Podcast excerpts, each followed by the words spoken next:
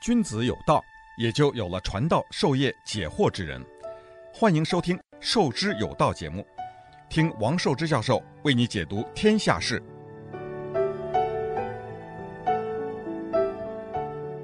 欢迎大家来到《授之有道》这个节目。我们呃，这个在过去的这段时间里面，和大家讲了很多这个学术界的重要的人物和重要的事情。那么我们是分成了几个组群。我跟大家做这个节目呢，前前后后也都差不多有两年了啊。两年以来也讲了很多的人，很多的事。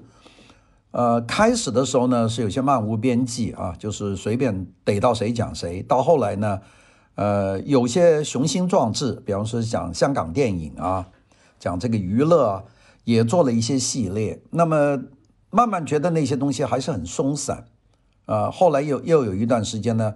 想做自己的这个回忆录，后来呢，回忆录呢讲讲讲讲呢，也里面涉及了很多很敏感的因素，所以呢也就此打住啊，就是觉得再讲下去，那就讲到敏感的人和事太多了，那就先不讲。那么最后呢，还是把这个中中心呢转移到比较文化的这个方面来，那么保持了一个这个跟文化和学术有关系的这个层面，这个大概是做了两年以后啊。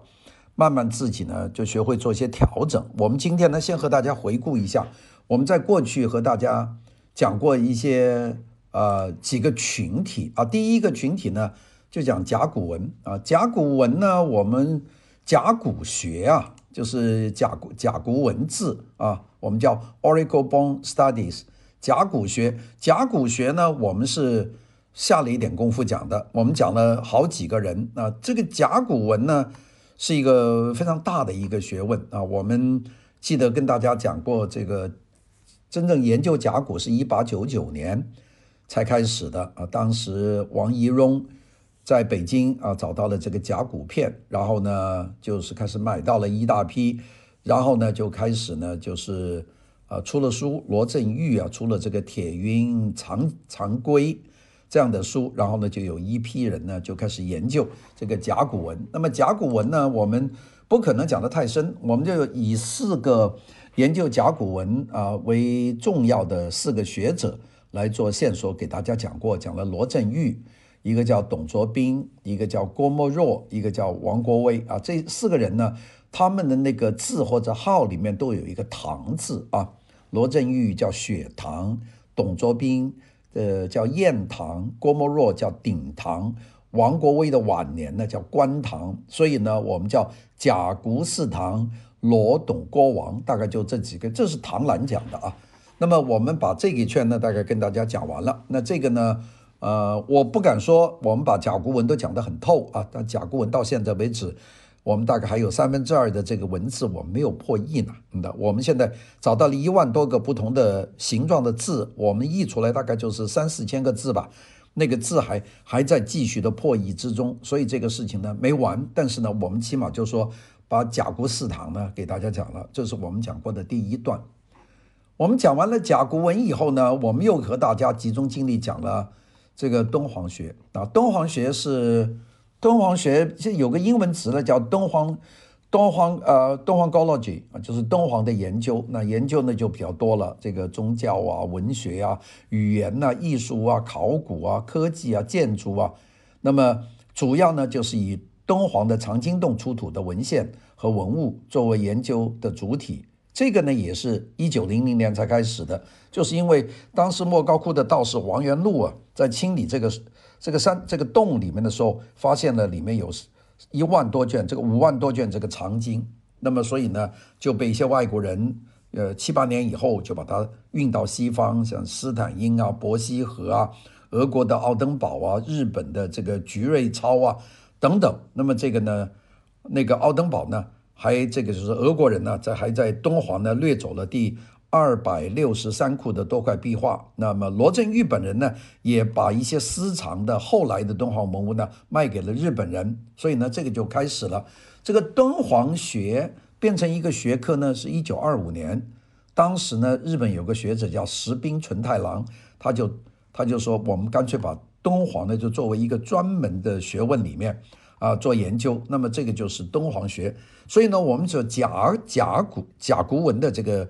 研究呢是一八九九年啊，这个罗振玉发现了王懿荣发现了甲骨，那么才开始的，就是一八九九年才开始有甲骨甲骨文的研究。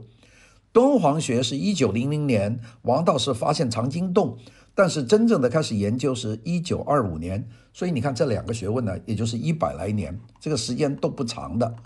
那么。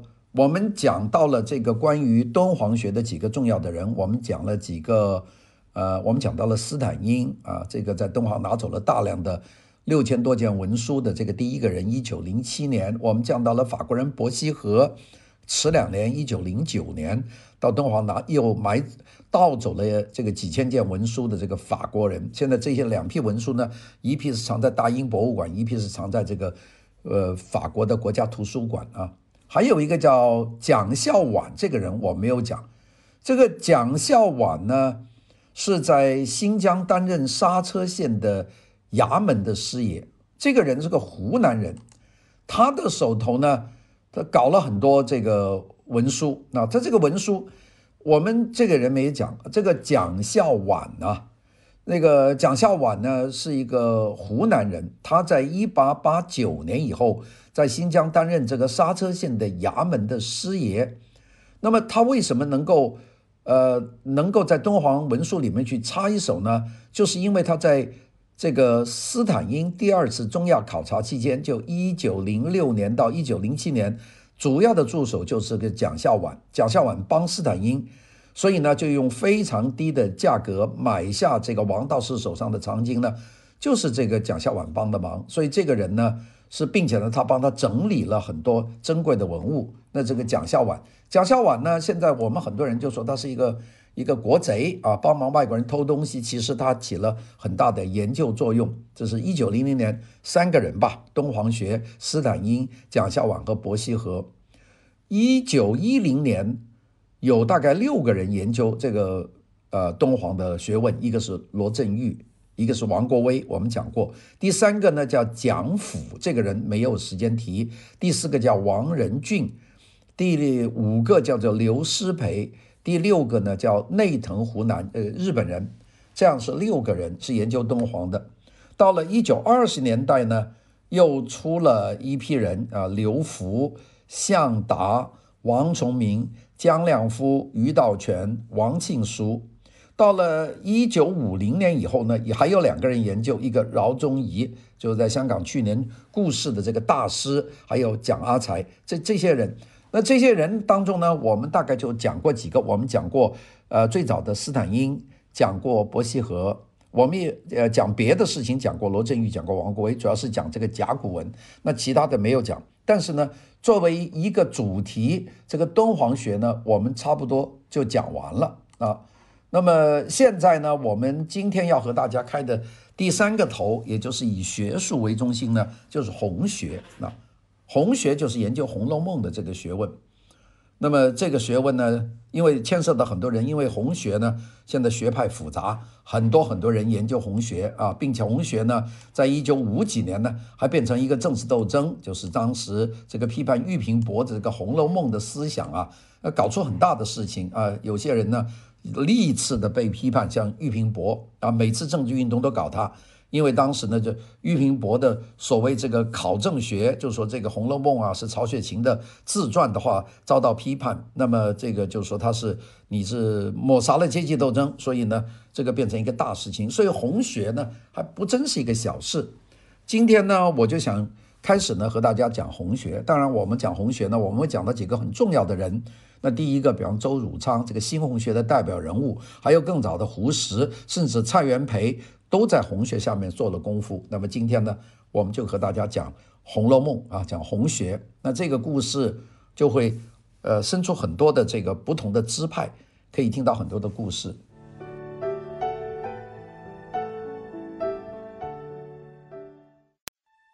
君子有道，也就有了传道授业解惑之人。欢迎收听《授之有道》节目，听王寿之教授为你解读天下事。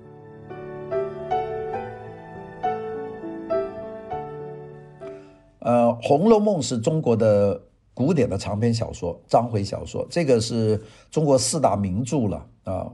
我们这个呃小时候就看这四大名著嘛，都看过。我我想我们的这个华人当中没看四大名著的人大概不太多。当然，现在的年轻人你叫他四大名著，他啃下去的话，他觉得太慢 哈，太大了。但是呢，在我们年轻的时候，这四大名著是肯定看的。从我自己个人的阅读顺序呢是这样的：我最先读是《西游记》哈，小孩嘛，《西游记》讲孙猴子啊，讲猪八戒啊，讲唐僧啊，讲这个沙和尚啊，到西天取经还有白龙马，这个好看啊，见妖怪呀、白骨精啊，盘丝洞啊。觉得特别好看，所以小时候呢，我想所有的小孩子第一个着迷就是这个《西游记》。这个《西游记》，《西游记》呢是一个非常非常有趣的，并且里面呢，它这个各种各样的奇幻的故事，到西天取经，这这是我们从兴趣，我们就说小小年纪，大概十岁左右，我估计看《西游记》，我可能再早一点，八九岁，并且《西游记》不是禁书啊，很容易找到，书店里都有《西游记》卖，这个就大家。我就看的最早是《西游记》，可能有些人先看《三国》。我觉得我是从我的认识的这个顺序来看呢，《西游记》是第一个。好了，把《西游记》看完了以后，第二本呢看《水浒》啊，《水浒》呢，因为讲英雄嘛，一百零八将啊，水泊梁山啊，大碗喝酒，大碗吃肉，哎呀，这个看得过瘾啊，并且呢，这个解恨啊，这个。林冲雪夜上梁山呐、这个等等这些故事，杨志卖刀啊，那个每一个章节啊，都是有血有肉，特别是前几十回，当然被招安以后那就不能看了啊。所以我《水浒》呢没看完，搞到现在啊，后面几节看不下去，因为这个到被招安以后啊，觉得特没劲啊，所以呢，我也有选择性，呃，老没看完啊，《水浒》看了三次。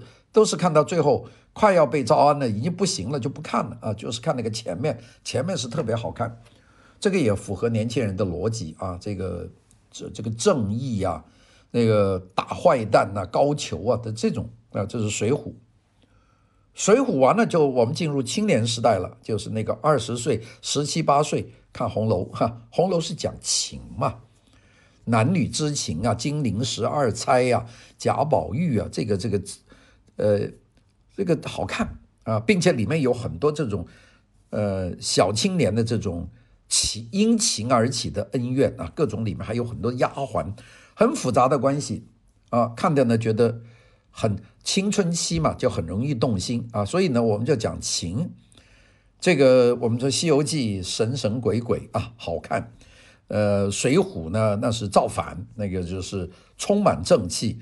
再看《红楼梦》呢，就充满情字；到最后看《三国演义》，《三国演义》呢就是讲这个权谋，讲谋略，讲大政治，讲战争，那那就复杂了。那经常杀头的，年轻的时候都不好看了，一一一一刀就把头砍下来了。这个这个不，这个比较年纪大的，所以呢，我们就按年龄顺序来说，就十来岁、十岁左右开始看，呃，《西游记》，十四五岁看。呃，这个《水浒传》，然后到十七八岁看《红楼梦》，到二十岁看《三国演义》，就这四部。那这我们这个华人的这个阅读经历啊，大概都这样。可能有些人看的顺序跟我不一样，但是呢，呃，我我反正是我读书的时候，我十七八岁，在班上呢就有几派看《红楼梦》的人，一般不太讲啊，关着门看，因为讲情字不好意思讲。《西游记》呢，到了读中学的时候，大家觉得太幼稚了，还讲猴子。呃，讲《水浒传》，讲的就是口角生风。讲三国的人呢，就是有学问的人，因为得记很多的人的名字，很多的地方啊，那个就是这样啊。所以呢，在班上聊天的时候，讲《水浒》和讲三国的人多，但私底下看红楼的人看得多，大概就是这么一部《红楼梦》这本书啊，这个奇书啊，我真是可以说奇书。这本书呢，这个我们知道，这个作者叫曹雪芹啊。曹雪芹大概在一七六四年左右吧，就去世了。他去世的很早，四十七岁就去世了。去世的时候，这本书没写完，留下来八十卷啊。按照周汝昌来说呢，大概他一共呢写了一百零八集八章啊，但是留下来的据说只有八十章啊，遗失了很多。周汝昌讲呢，他留下来只有七十八章，后面有人续的。那本书留下来的时候呢，原来不叫《红楼梦》，叫《石头记》啊，因为它这个故事啊是说女娲补天，补天剩了一块石头啊，这样就所以叫《石头记》。我们现在看这本书啊，一开头还是叫叫《石头记》，那么后来改了名字啊，那是到了乾隆四十九年了啊，这个书就晚了，因为这本书出的时候那还是这个雍正的年代啊啊，到乾隆四十九年，那乾隆皇帝都。都已经是登基四十几年了，那个才这个书才第一次出版，到一七九一年，这第一次是这个活字印刷。这个一七九一年呢，这个就叫《红楼记》，就不叫《石头记》了。所以我们说，这个一七九一年是一个转折点。一七九一年以前这本书就叫做《石头记》，一七九一年以后呢，就叫做《红楼梦》，大概就这样。这本书呢。我们看的老的，就是一七九一年的这个书，以前的那个本《石头记》呢是八十卷，没完啊，没完。那么后来呢，大家觉得瘾大了，因为这个看着大家是就放心不下了，所以呢，就有人说收集这个残卷。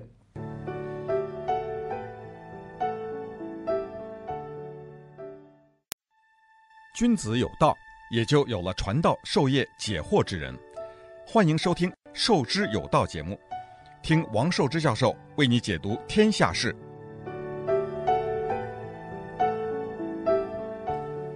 这个当时清代有一个人叫做陈伟元，这个陈伟元呢说他已经呢经过多年的收集，重金购买了《红楼梦》后面的四十回的残稿。那么这些残稿呢和前面的八十回呢不一定接得上。接不上怎么办呢？接不上呢，就找了另外一个作者啊，这个作者叫高鄂啊，这跟高鄂，高鄂呢就帮这个帮着就是整理这个残稿，就是帮这个陈委员。所以现在说《红楼梦》的这部小说，这个编辑整理呢是谁呢？是高鄂和陈委员。这个是陈委员说的，高鄂呢是的确动手的。当然后来有考证说，这个后面几回根本就是高鹗写的。那个后面四十回，那么当然这个我们今天在这里不讲《红楼梦》怎么的这个争论，但是这本书呢现在是一百二十回，我们现在看的版本都是一百二十回啊，起码呢就头头尾尾呢都是完整的，但是这个说法很多了啊，这个就是《红楼梦》，《红楼梦》呢，所以我们现在说前八十回，后四十回，那么这个是我们对《红楼梦》的这个了解。《红楼梦》的作者是谁？那我们知道，红楼红学有一次大争论，就是争论是谁写的。那么这个当然呢，我们说这个曹雪芹是有真人，是有假人。那个这个我们说怎么知道这个人叫曹雪芹呢？我们看这个原作《石头记》《红楼梦》的第一回，这个书里面写了曹雪芹于辍红轩中。批阅十载，就批阅这篇文字十年，三增删五次，串成目录，分出章回。那么就讲了一个人叫曹雪芹，他在卓红轩里面去把这本书啊啊改了十年的时间啊，增删五次，把它编成章节，呃，出了书。那么所以呢，很多人说这个曹雪芹呢就是作者，就是这么来的一个，就是第一回里面提到。但是到底有曹雪芹这个人吗？红学界就争论了。那么一般认为前八十回和后四十回呢是同一个作者。到了一九二零年，胡适提出《红楼梦》啊，前四十回、后四十回和前八十回的作者不是同一个人，就是胡适第一个认为后四十回呢是高鹗所写的。那么，所以呢，很多人呢就接受了这个观点。现在一般人都认为前四十回的作者是曹雪芹，后四十回的作者呢是高鶚。前八十回曹雪芹，后四十回是高鶚。那么，所以呢，后来根本呢就把这个事情呢，这个又搞复杂了。那二零一零年，这个中国大陆人民文学出版社出的《红楼梦》，署名就叫做曹雪芹高鶚着。后来呢，又出了一个新的《红楼梦》的版本，就叫曹雪芹著无名氏序，就是谁谁序的后面四十回是无名氏，没有点高鹗。这个问题啊，相当的复杂。那这个这个是讲到这个地方。那么我们下面呢会讲讲曹雪芹的身世的时候，我就会跟他讲讲啊这个前这个前后。那么现在有几个观点，第一个观点就曹雪芹是唯一作者，前八十回和四十回都是他一个人写的啊，不可能呢仿的这么这么像啊，就是后面这是白先勇先生啊，白先勇先生写过一篇文章叫《正本清源红楼梦》啊，他说没有人能够续写《红楼梦》。就是，所以呢，基本上是曹雪芹生前完成了一百二十回啊，这是白先勇说的啊。同样的人也有高阳，高阳也认为曹雪芹呢是《红楼梦》的唯一作者。当然，第二个作者就是我刚才说的，有些人说主要作者是曹雪芹，但是陈伟元、高鶚根据曹雪芹的旧稿增补而成的，这是第二个。那这个这类人比较多了，比方说林语堂啊、王蒙啊，呃，这个都都认为这样说的。这个有很多人。那么，那个当然还有些人说是无名氏啊，就有人说有个不知道是谁写的这个文章。那么这本书啊，到底是讲什么呢？我们知道《红楼梦》这本书是讲一个贵族家庭的兴衰为主轴，但是呢，没有任何的文字触及到任何政治的敏感点，没有清朝，没有明朝，这个呢就完全避免了清朝政府的文字狱。那个清朝啊，文字狱很厉害，你讲错话或者影射了一个“清”字，影射了清朝，以谈了一个满族的字，那就就杀头的呀。所以这本书呢写得很巧妙，一点都没有触及这个这个当时的清朝的这些事情，虚构朝代。这本书没就告诉你是哪一朝哪一代，都虚构了，也没有真事。里面呢就讲闺阁的女子。那么这个里面最大家熟知的就是贾宝玉、林黛玉的爱情和他们和贾薛宝钗之间的关系，大概我们知道就是这么这么一个吧。所以呢，这个《红楼梦》写的是个什么东西呢？写的就是一个美好世界，它怎么兴起，怎么发展，最后呢无可避免的悲剧性的幻灭啊。这个小说呢创造了两个对比鲜明的世界，一个是大观园以外的现实世界。那就是真实的人间，一个是大观园是个理想世界。那个第五回贾宝玉不是做梦梦到了这个太虚幻境吗？啊，那就是太虚幻境的人间的投影。两个世界呢是不同的，外面那个世界是肮脏堕落的啊，纳妾，呃，这个赌博，呃，什么都有。外面里面呢干净纯洁，强烈对比。大观园呢，就是贾宝玉和他的这些姊妹的干净的一片乐土，啊，女儿和外界隔离，希望女儿在里面过无忧无虑的日子，永葆青春，不要出嫁，不要免上男人的龌龊的气息。大观园里住的男人只有贾宝玉一个人，虽然呢，他和园子当中一些女子啊有性的关系，但是呢，还是描写了一个理想世界，希望他常驻人间，这就是《红楼梦》。那么，但是从七十一回开始，这个作者呢已经在布局布局大观园理想世界的幻灭。这个七十三回绣春囊的被抄出来，就象征大观园开始堕落，就有绣春囊嘛。那么，曹雪芹原著的结局是大观园这个清净世界是破灭的，人物的身份被颠倒的啊。原来有洁癖的妙玉，在结局里面呢是沦落风尘，最为不堪。最爱干净的人走到最龌龊的角落去，他基本上强烈衬托出结局的这个悲剧。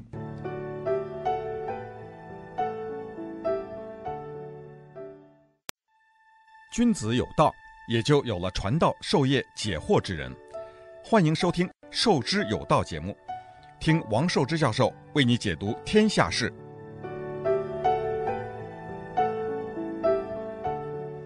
那么当然呢，我们是有很多说法，那个清朝出过很多的文字狱，那么并且这本书的出版时间呢，是清朝文字狱最为严酷的时代，就乾隆时代，讲一句话都不得了。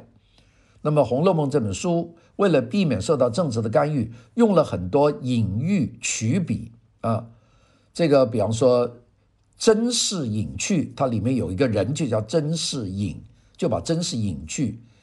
这个贾雨村，其中有个人叫贾雨村，记得吧？甄士隐就把真实事情隐去，贾雨村，假的话呢就存在，所以呢，里面有个人叫甄士隐，一个叫贾雨村，就这个道理。所以呢，有各种各样的解读。所以呢，这个我们有一派人就说是这个红学里面呢，就是我们叫索引派啊，就是他有些索引派。那么当然也有些人说这个是有反清复明的思想，这个是红学的一个很重要的一个说法。那么这个就是在红学研究的。那我们今天呢，因为我们要讲到红学的一个大家周汝昌，叫做未来啊，明天后天我们就要讲到。我们先讲讲这个研究红学的派别。研究红学的派别呢，有一派呢说这本书呢是一本政治书，它是影射历史人物。这一派呢叫索引派。索引派呢，他就是说这些书里面呢。这个事实上是影射很多人的，比方说有些亲人的笔记啊，比方清代有个人叫陈康祺，他写了一篇文章叫《烟下乡错论》，还有一个清朝的人叫张维平，写了一本一篇文章叫《松轩随笔》，他们就认为呢是影射这个康熙时代的权相明珠和他的儿子。纳兰若诺容诺的家世，就是说这个是影射康熙时代的。那这些清人是这么认为的，但是没有证据啊啊！如果有证据，乾隆的时候，这个曹雪芹就给就这个给杀了，这个没了。蔡元培呢是一个典型的，蔡元培一九一五年写了文章说，《红楼梦》啊是含着这个反清复明的思想，为什么呢？这个他就讲了有几点，蔡元培说。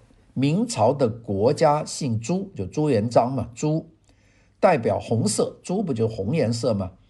清朝男性呢，需要穿着满人的衣冠，只有女人呢才能穿汉人的服饰。所以呢，他说这本书里面的女子呢，指的就是汉人；男子呢，指的是满人。这本书呢是称颂女性和推崇红色。那宝玉影射是玉玺。宝玉有爱红的癖好，他好吃女人口上的胭脂，就说明玉玺的天命偏爱朱家的皇室。这个是蔡元培说的啊。书中阴盛阳衰，女人大多数非常出色，男人大部分都很猥琐啊。而宝玉呢，总是在大群的这些女人面前自愧形秽，自毁形秽，就说明呢，这个作者对于汉族文化。他非常的自卑啊，就是女子不嫁人时是高尚可爱，一旦嫁了人就比男人还可恶。女子嫁了人就说明汉人投降满族人做了汉奸，那也就说明女人也就是汉人呢被男人就是满族人给糟蹋了。这是蔡元培的说法，这个叫索引派。那这个说法，那么当然还有一个索引派认为呢，开篇一开始。这个殷家失火就代表明朝倾覆，贾雨村就代表侥幸啊。这个殷是这个呃甄士隐，这一看到甄家着火嘛，代表북区明朝的遗民。胡卢影射胡人的俘虏啊，胡卢生乱判胡卢案啊，就是影射伪朝新贵迫害旧朝恩主，以图晋升的冤案。大概就是这样，这是索引派的另外一个，就认为这本书是一本政治小说，并且还有人认为曹雪芹是用明代为正统，清代为伪统。这个呃，贾宝玉在南京啊、呃，这个南京呢，古代叫金陵，是明朝的旧都。贾宝玉呢，在北京啊，这个北京的贾府有炕，有花枝胡同，这就是北京啊。啊，说林黛玉从这个金陵，就从南京坐船很久才到，就暗示京杭大运河是由南京到北京。贾母和黛玉都是来自南京的人。比方贾宝玉挨打的时候，贾母说要回南京。贾府新大宅前的大街影射长城。这个街东宁国府是影射清的发源地盛京，清代也叫东府。街西荣国府影射北京，清代叫做西府。书中原文说，两宅相连，竟将大半条街占占了，意思就是后金政权和入关以后的清朝，将关内外大半明朝的江山霸占了。大观园影射这个后庭居住区和西苑山海。贾府呢，影射清朝政府；宁国府祭祖九门洞开呢，是影射这个伪朝等等。这个也就是说，索引派就是认为是阴谋的。那么另外还有这个索引派认为，林黛玉爱听的明朝的《牡丹亭》和《西厢记》写下的《葬花词》里面讲到“花落水流红，原是胭脂”，呃，这个姹紫嫣红开遍。四这番都赋予断井颓更，行酒时候吟出的酒令，说到梦，想到还魂，感叹花落落红和奈何，甚至提到《西厢记》中的红娘，其实都寄托了反服反清复明的理想。这个其中讲到什么？呃，道红轩呐、千红一库，万艳同杯，怡红院呐，啊、这个红就是朱嘛。所以呢，这个《红楼梦》说“满纸荒唐言，一把辛酸泪”，也都是哀悼明朝朱家的意思。那么这个呢，就是其中的一派，红学的第一派，就是我讲的这个索引派。当然呢，这个故事呢，这个非常的长啊，我今天呢也不准备给大家讲《红楼梦》的故事。但是呢，我们今天呢，就以讲《红楼梦》的这个故事的这个线索呢，是和大家开展呢。一个红学的一个新的一个故事啊，这个故事呢会很有趣的，我们也会讲点故事，但是呢要把《红楼梦》的研究的学问呢会和大家讲一讲。《红楼梦》呢现存版本呢有八十回本和一百二十回本，那个所以呢要看《红楼梦》呢要先看八十回，再看后四十回这两段。是分开的，那这个就是讲到《红楼梦》呢，我估计大部分人都看过，但是我明天呢和大家讲的时候呢，我会把这个故事呢先过一下，然后讲讲人物，然后讲讲红学派。我们再讲到红学的玉屏伯、周汝昌，讲到这些人，那大家慢慢会听到一段非常有趣的新的一个一个受之有道的故事。谢谢大家的收听，再见。